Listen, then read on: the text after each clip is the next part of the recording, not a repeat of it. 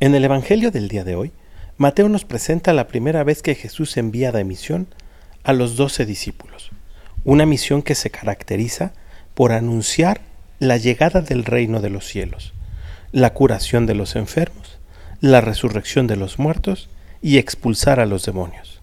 Para ello, Jesús dota de poder a cada uno de los discípulos a través del Espíritu Santo, y no movido por otra cosa más que el amor que Dios tiene por cada uno de sus hijos.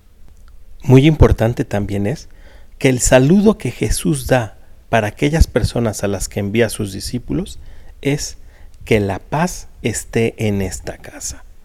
Si en nuestras casas hoy falta paz, seguramente es porque también falta Cristo, o bien porque creyendo en Él queremos resolver las cosas nosotros mismos.